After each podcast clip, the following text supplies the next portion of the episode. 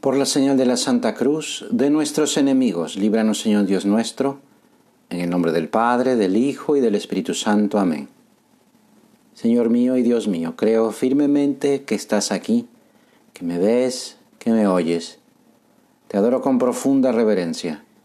Te pido perdón de mis pecados y gracia para hacer con fruto este rato de oración. Madre mía Inmaculada, San José, mi Padre y Señor, Ángel de mi guarda, interceded por mí.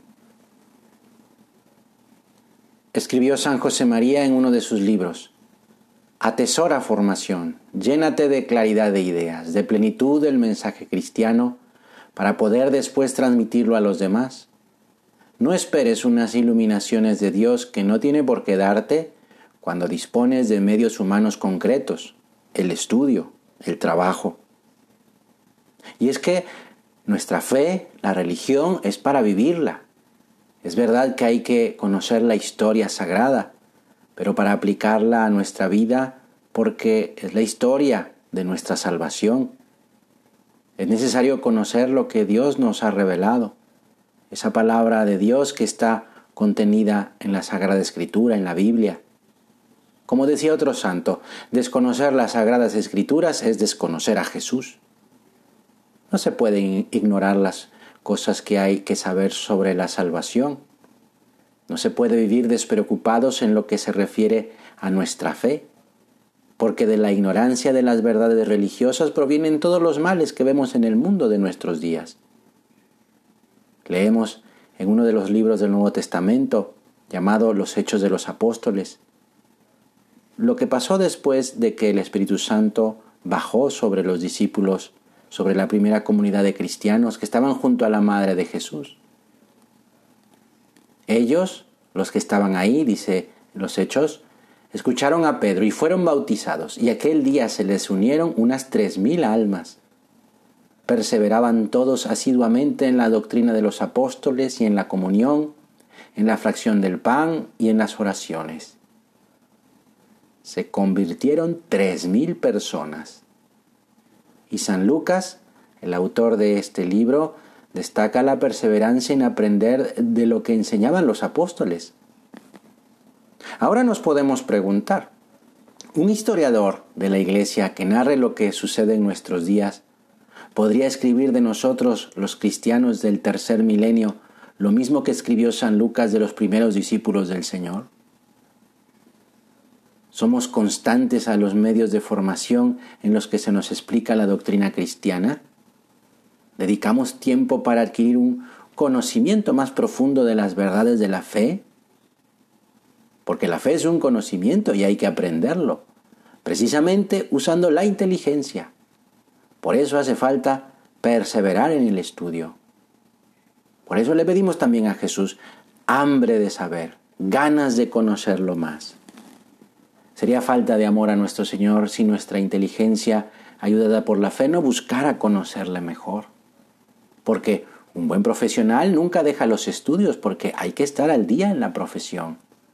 El abogado estudia las nuevas leyes, el ingeniero los avances de la técnica, y no digamos si se, si se encarga de la informática.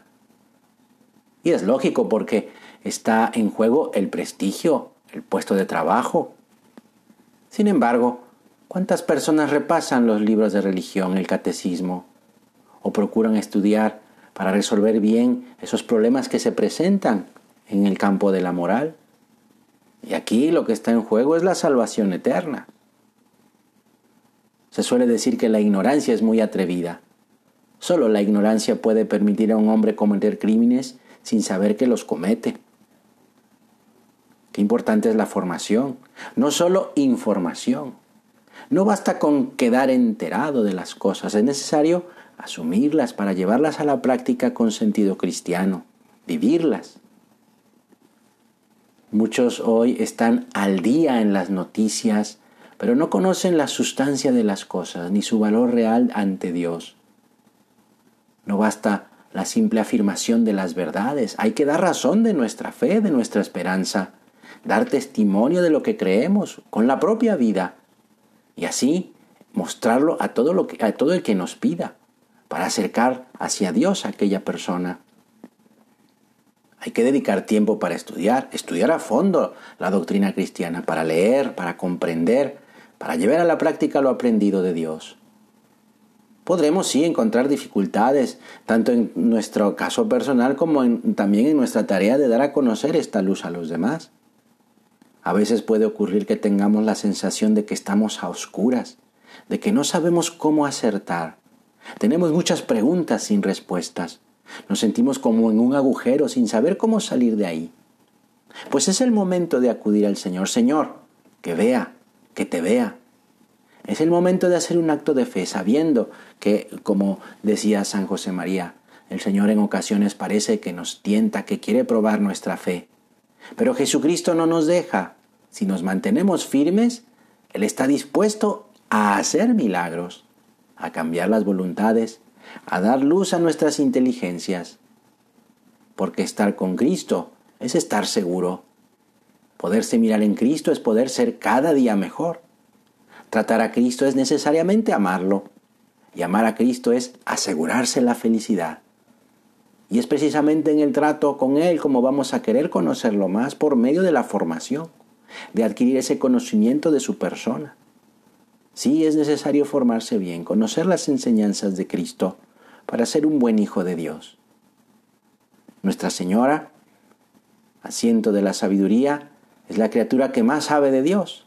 Pues vamos a pedirle ahora a la Virgen que recibió, aceptó y puso en práctica la palabra de Dios, que haga de nosotros unos buenos receptores de la formación y después reflectores, que sepamos recibir la palabra de Dios por medio de la formación y transmitirla a los demás. Te doy gracias, Dios mío, por los buenos propósitos, afectos e inspiraciones que me has comunicado en esta meditación. Te pido ayuda para ponerlos por obra. Madre mía Inmaculada, San José mi Padre y Señor, Ángel de mi guarda, interceded por mí.